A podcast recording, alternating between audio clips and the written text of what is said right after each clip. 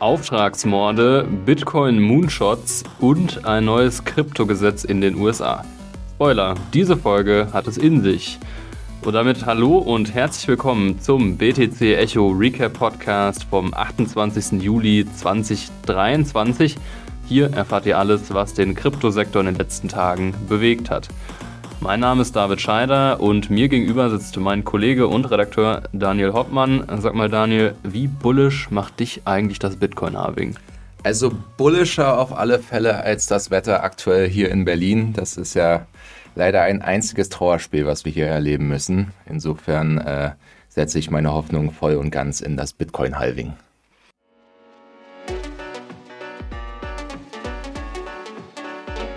Achtung, dieser Podcast stellt keine Anlageberatung dar. Alle Aussagen dienen lediglich der Information und spiegeln die persönlichen Meinungen unserer Redakteurinnen und Redakteure wider. Der Redaktionsschluss für diesen Podcast ist Donnerstag, der 27. Juli um 15 Uhr. Ja, das vierte Bitcoin-Halving findet aller Voraussicht nach im Frühjahr 2024 statt. Vergangene Halvings galten ja als Katalysator für den Start eines Bullenmarktes. David, du hast mal etwas genauer unter die Haube geblickt und analysiert, ob das Halving tatsächlich so einen gewaltigen Preiseffekt hat. Was hast du herausgefunden? Genau, ich habe mir einfach mal angeschaut, ähm, ob es tatsächlich sein kann, dass dieses Halving die Bullenmärkte auslösen kann. Das ist ja immer so ein bisschen fast ein Meme schon. Die gesamte Community freut sich mhm. auf das Halving und ich wollte wissen, kann das eigentlich sein? Bevor ich aber dazu komme, also zu meiner Antwort komme, lass uns nochmal einen Schritt zurückgehen und schauen, was das Halving überhaupt ist. Wir haben ja auch viele Zuhörerinnen und Zuhörer, die vielleicht noch nicht so lange im Space sind. Und zwar ist das Bitcoin-Halving ähm, einprogrammierte Inflationsratenhalbierung bei Bitcoin. Also seit es Bitcoin gibt, ist eigentlich schon klar, wann wie viele Bitcoins ins System kommen. Hm. Und das funktioniert so, dass sich alle vier Jahre die Inflationsrate, also die Menge an neuen Bitcoin, die pro Block, also im Schnitt pro 10 Minuten ins System kommen, die halbiert sich. Das waren am Anfang 50, dann 25.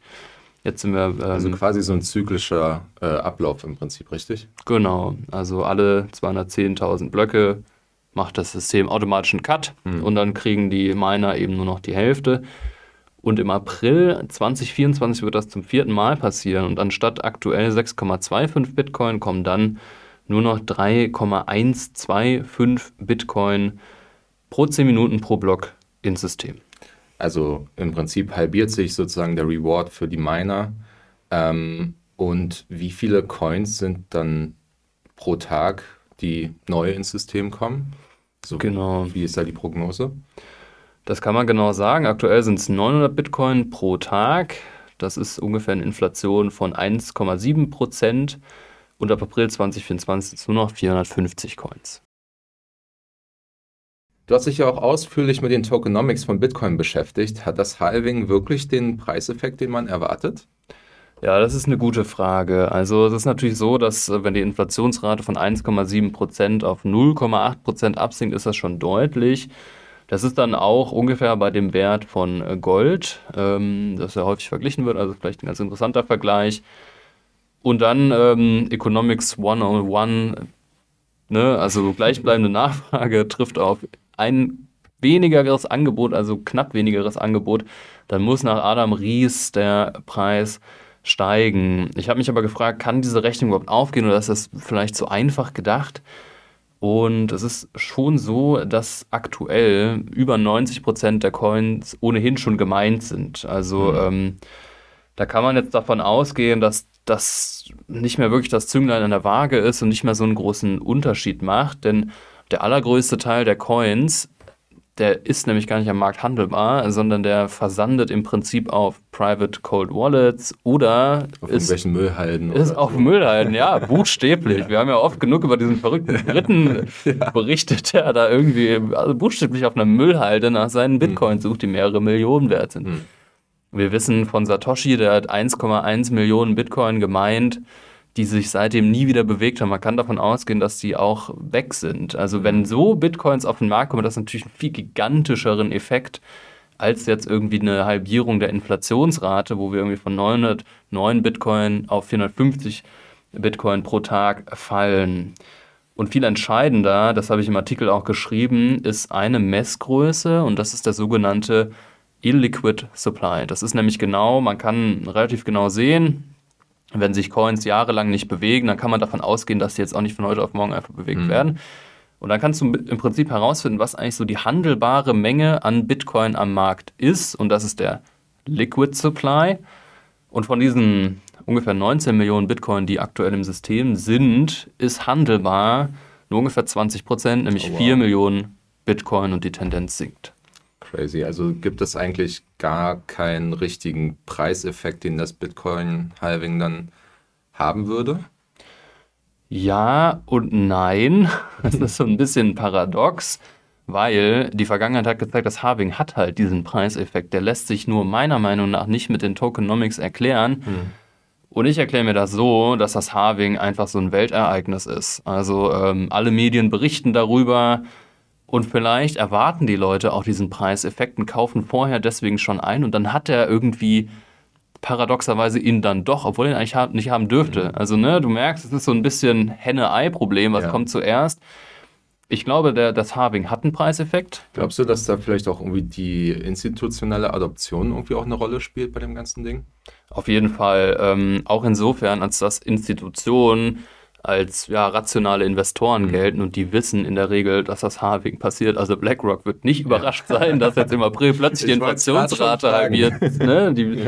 die wissen das. Mhm. Und ähm, logischerweise würde man dann sagen, die akkumulieren auch vorher, die sind davon nicht überrascht und dann hast du so eine, man nennt das Markteffizienzhypothese, also mhm. du denkst eigentlich, dass bestimmte Ereignisse am Markt von allen antizipiert werden und dass das Ereignis selbst dann mhm. gar keine Rolle mehr spielt und eigentlich sollte das bei Bitcoin auch mhm. Der Fall sein.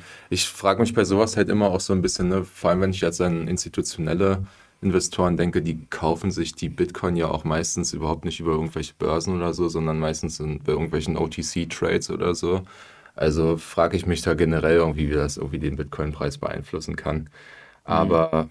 ich glaube, das bleibt mega spannend abzuwarten. Und im, ja, im Frühjahr 2024 ist ja nicht mehr so lange, ne? Ähm, sind wir dann auf alle Fälle schlauer. Ja. Dann wird sich halt zeigen, ob die ganzen Prognosen stimmen oder doch das eher äh, heißer gekocht ist, als es dann am Ende tatsächlich ist.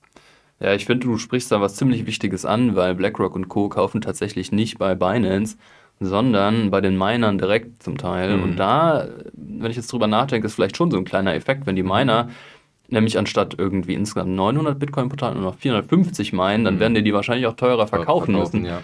Und da hast du vielleicht dann schon einen Preiseffekt. Ne? Also ich glaube, man kann nicht sagen, das eine oder das andere ist der Fall. Es hat sicherlich einen kleinen Preiseffekt, der wird aber nicht so groß sein, wie alle denken.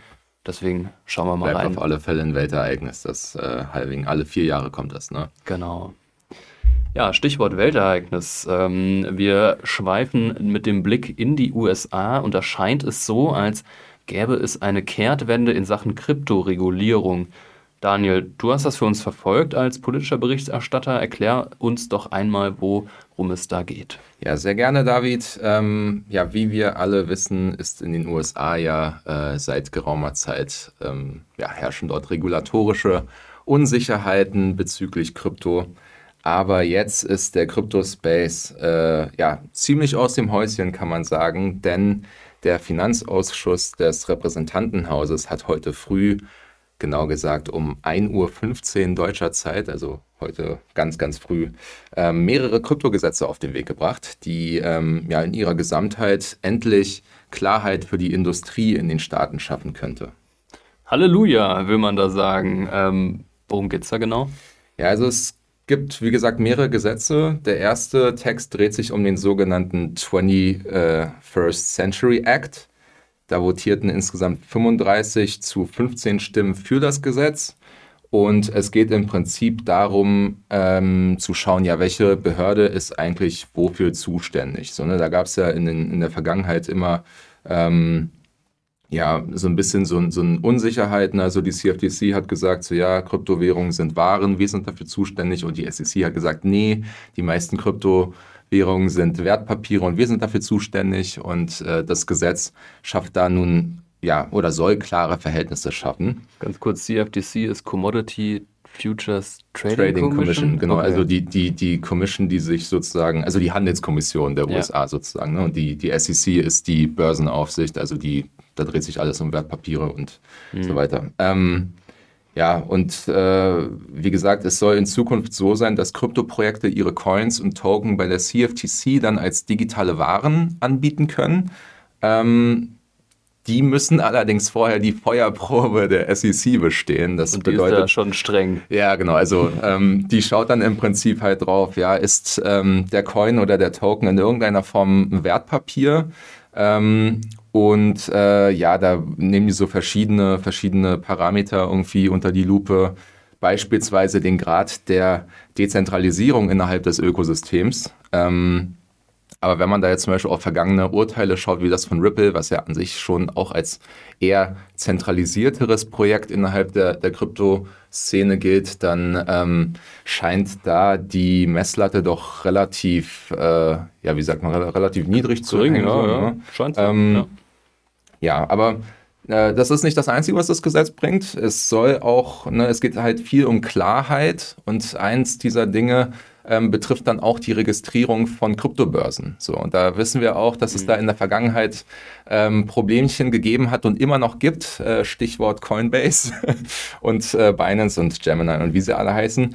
Ähm, aber das Gesetz soll da jetzt halt schon klaren Leitfaden geben, wie sich die Börsen als sogenannte Alternative Trading Systems bei der SEC lizenzieren lassen können. Und ähm, das ist halt nicht das einzige Gesetz, worum es da geht. Äh, es ging auch noch ein weiteres Gesetz durch, der sogenannte Blockchain Regulatory Certainty Act.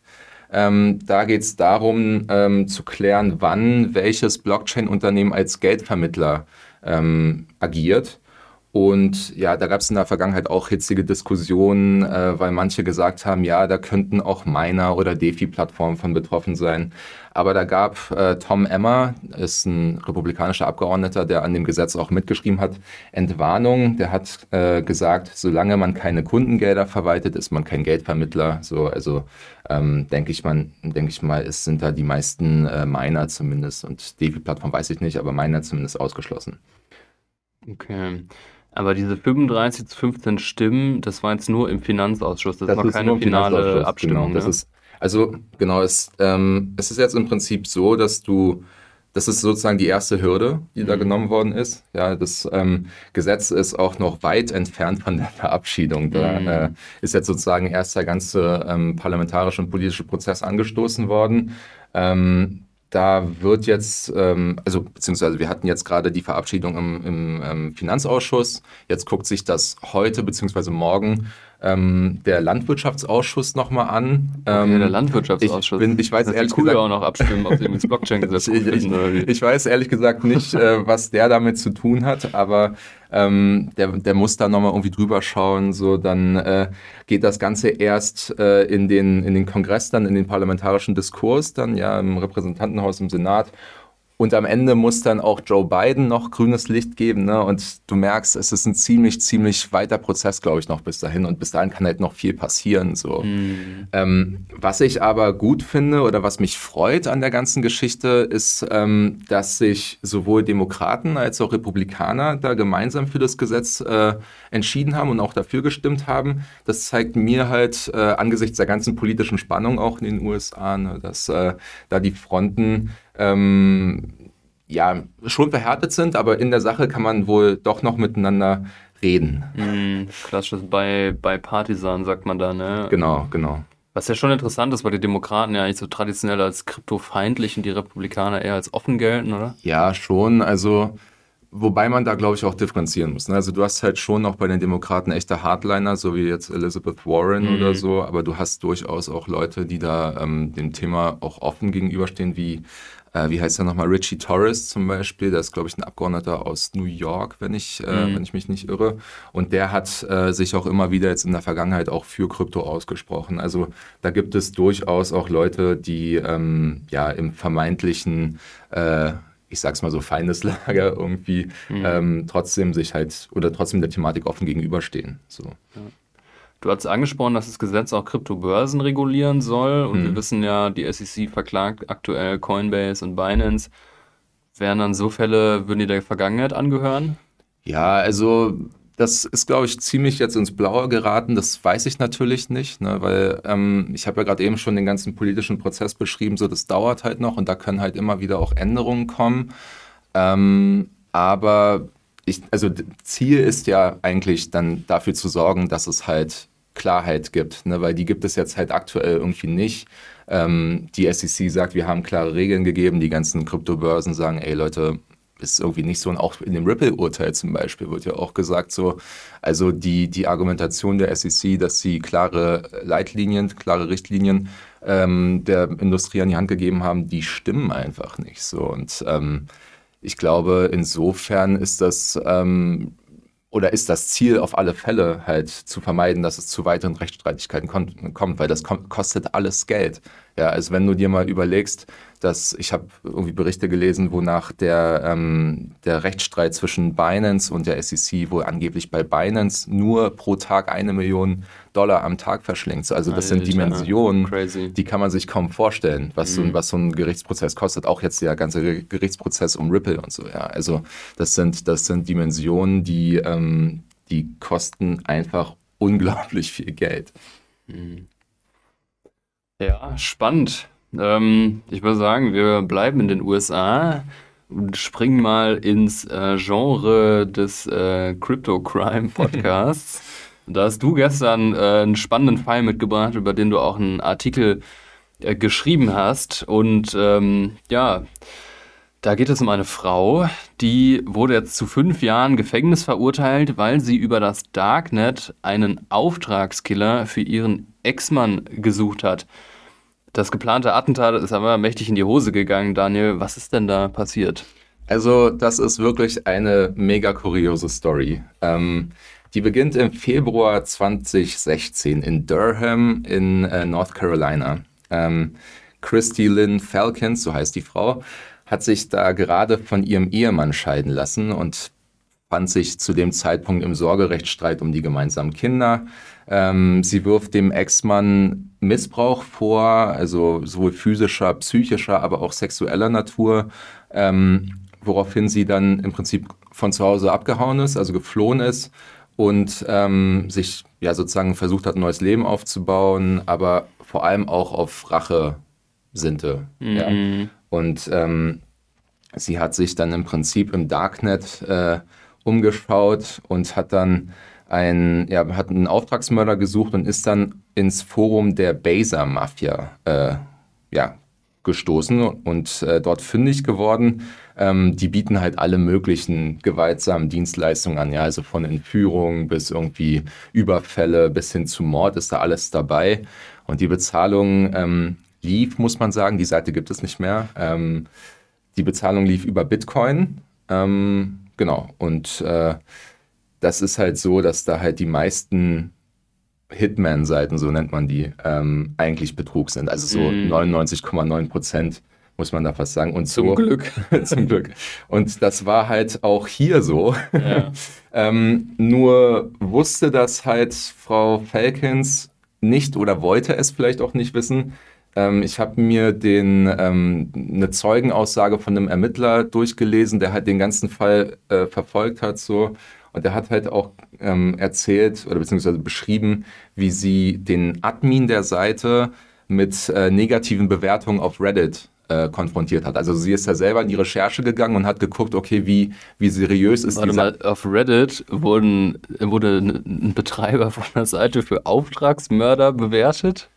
Ja, genau. Also so, so, so, das, sagt, das sagt zumindest, das sagt zumindest der, der ähm, Ermittler in, in, seiner, in seiner Aussage. Also er hat es unter Eid alles ausgesagt. Ich gehe mal davon aus, dass das stimmt. Drei von fünf ähm, Sterne. Naja, also na, die haben halt alle gesagt, so ja, also Auftragsmorde im Darknet sind sowieso alles Scam und insbesondere diese Seite. Die haben sich richtig explizit über diese Seite lustig gemacht.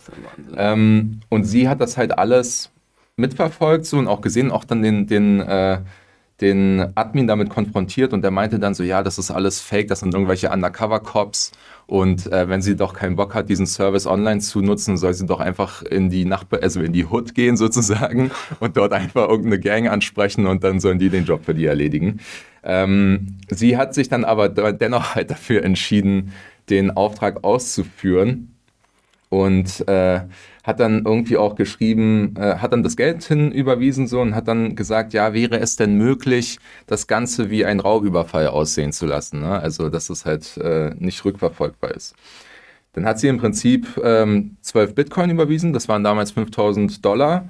Ähm, und äh, das war dann nicht mehr im Februar, sondern schon Anfang März. Also Anfang März ungefähr in dem Zeitraum hat sie den Mord in Auftrag gegeben. Und ähm, das Geld ging dann ein. Der, der Admin hat den Geldeingang bestätigt und hat dann auch gesagt, ja, äh, der Mord passiert jetzt in der kommenden Woche. So, also eine Woche später im Prinzip. Aber da kam nichts erstmal. Glücklicherweise. Glücklicherweise, absolut. Ähm, dann, ähm, ja, es kam dann irgendwie so dazu, dass der, dass der Admin dann gesagt hat, ja, äh, also der hat verschiedene Ausreden äh, gesucht, hat dann gesagt, ähm, hier zum Beispiel die Person oder der Attentäter ähm, konnte die Person zu dem genannten Zeitpunkt da nicht ausfindig machen oder ein anderes Mal hätte es irgendwie zu viele Zeugen gegeben. Ne? Und das war dann, mittlerweile waren wir nicht mehr bei Anfang März, sondern schon irgendwann Mitte März. So. Und ähm, da meldete sich dann der Admin auf einmal bei ihr und meinte, man müsse für den Job einen Scharfschützen engagieren. So. Das klingt ja auch ähm, im Film, ey. Das klingt wirklich wie bei John Wick oder so. also, ähm, der hat dann im Prinzip gesagt, ja, wir brauchen einen Scharfschützen und der kostet aber 4000 Dollar extra. Ja, und ähm, Falkins hatte das Geld aber nicht. Ähm, die haben sich dann aber trotzdem am Ende irgendwie geeinigt. Und ähm, ja, indem sie einfach irgendwie gesagt hat, äh, sie zahlt das Geld einfach später oder mhm. die haben sich dann darauf geeinigt, dass sie das Geld einfach später zahlen, ähm, weil Felkins auch damit gerechnet hatte, dass sobald ihr Mann äh, oder ihr Ehemann äh, stirbt, sie dann nicht nur die Rente, seine Rente kassiert, äh, und das Haus bekommt, sondern wohl auch eine Auszahlung der Lebensversicherung erwartet hat. Ja, krass, da ähm, hat man ähm, dann auch eines der berühmten Mordmerkmale, ne? Habgier. Ja, absolut. Also, so. also, also das war, das war schon ziemlich perfide, was die da ähm, besprochen hat. Aber ähm, also wie gesagt, die haben sich dann geeinigt auf, äh, auf den Scharfschützen, aber passiert ist wieder nichts. Mhm. Und dann waren wir auf einmal schon im April. So. Und zu dem Zeitpunkt wird Falkins langsam ungeduldig und sagt halt so, ey, hier, ich will jetzt einen Beweis haben, dass der Killer überhaupt in der Stadt ist, also in Durham in, in North Carolina. Was, was, was wollte sie da für einen Beweis haben oder was hat er geschickt? Na, sie hat halt gesagt, der Mörder oder der Auftragskiller soll ein Straßenschild abfotografieren in Durham und soll dann dabei seinen Zeigefinger auf der rechten Seite des Bildes platzieren. Blöd nur, dass der genannte Auftragsmörder überhaupt nicht in der Stadt war, sondern wahrscheinlich irgendwo im europäischen Ausland. Ähm, der, der Admin hat dann daraufhin ähm, versucht natürlich das zu verschleiern und hat dann ein in Anführungszeichen Beweisfoto geschickt. Ähm, daraufhin schrieb Falkins dann aber, und ich zitiere mal hier an der Stelle, offensichtlich habt ihr ein Bild aus Google Street View mit einem Finger gefotoshoppt. Oh Zitat Ende. Ähm, und ja, wie gesagt, also das, das hat sie dem dann nicht abgekauft. Der Admin hat dann ein paar Mal noch versucht, irgendwie sie vom Gegenteil zu überzeugen mit anderen Fotos, aber das äh, waren dann auch offensichtlich irgendwelche retuschierten Bilder. Mhm. Ähm, und dann Mitte April ähm, ist dann der Kontakt auf einmal abgebrochen zwischen den beiden. Mhm. Da gab es die letzte Nachricht. Und ja, die Bitcoin hat sie natürlich nicht wiedergesehen. Ja, wenn die die gehoddelt hätte, dann wäre sie vermutlich Millionärin gewesen, wobei ich äh, denke, dass sie die Bitcoin auch nur gekauft hat, weil sie sie brauchte für diesen Auftrag, Auftragsmorden hätte. Ja, wahrscheinlich, ne? Aber ähm, ich sag mal so, die, also anstatt jetzt die Bitcoin zu halten, sind dann vier Jahre später auf einmal die, die Polizei dann bei ihr im Haus, mittlerweile hatte sie, ist sie dann umgezogen nach Nevada, ähm, aber vier Jahre später sind dann die Polizisten gekommen, haben ihr Haus gestürmt, haben sie festgenommen. Und ähm, wie gesagt, nun gab es jetzt diesen Schuldspruch äh, wegen Auftragsmordes. Ähm, Versuchten Auftragsmord. Genau, also ja. sie, sie, hat halt im Prinzip einen Auftrag, also einen Mord in Auftrag gegeben. Mm. So, das ist ja mhm. ganz klar. So. Okay, ja. Ähm, und dafür muss sie jetzt fünf Jahre in den Knast. Und anschließend hat sie nochmal drei Jahre auf, Bewehr, äh, auf Bewährung bekommen. Mm. Also das heißt, insgesamt muss sie äh, ja, acht Jahre jetzt ähm, sich am Riemen reißen, sag ich mal. Die Füße stillhalten. Die Füße stillhalten. ja, fassen wir zusammen. Geld weg, Freiheit weg und Sorgerecht für die Kinder auch weg. Irgendwie ist der Fall ein bisschen traurig, oder? es ist mega traurig, finde ich, auf der einen Seite. Also ich interessiere mich bei solchen Fällen auch immer irgendwie so ein bisschen für die, für die Seite des, äh, der, der Kriminellen irgendwie, so, ne, weil man halt irgendwie, oder ich will dann immer verstehen, so, ähm, wie kam es so weit? Und äh, ich meine, wenn sie halt sagt, sie wurde da irgendwie physisch und sexuell und psychisch irgendwie missbraucht, so dann kann ich mir schon vorstellen, dass da einfach irgendwann ein Punkt erreicht ist, wo sie einfach sich nicht mehr vielleicht selber äh, mehr zu helfen wusste, als dann dort diesen Auftrag äh, ja, zu, zu, zu ordern sozusagen. Ähm, ja, aber dennoch ist das natürlich einfach ein absolutes No-Go. Also, ne, also, ja, sollte man vielleicht also, lieber lassen. Also, äh, liebe Zuhörer, falls ihr sowas plant, bitte äh, einfach mit, den, mit der betroffenen Person vielleicht lieber reden, als ähm, sich irgendwie im Darknet von irgendwelchen möchte gern Hitmans abziehen zu lassen. Ja, und Bitcoin eignet sich eh denkbar schlecht, um es als kriminelle Währung das zu benutzen, kommt dann noch dazu. alles nachvollziehbar ist, Leute. Don't do it. Ja. Liebe Kinder, lasst die Finger vom Darknet, das geht meistens schief. Wir würden gerne von euch wissen, was erwartet ihr eigentlich vom Harving? Wird das einen neuen Bullenmarkt auslösen? Lasst uns dazu gerne einen Kommentar auf YouTube oder Spotify da. Ansonsten bedanken wir uns sehr herzlich fürs Zuhören und hoffen, dass euch die Folge mit Daniel und mir gefallen hat. Neue Folgen gibt es wie immer freitags, überall da, wo es Podcasts gibt. Wir sagen Tschö aus dem BTC Echo Podcast Studio und bis zum nächsten Mal.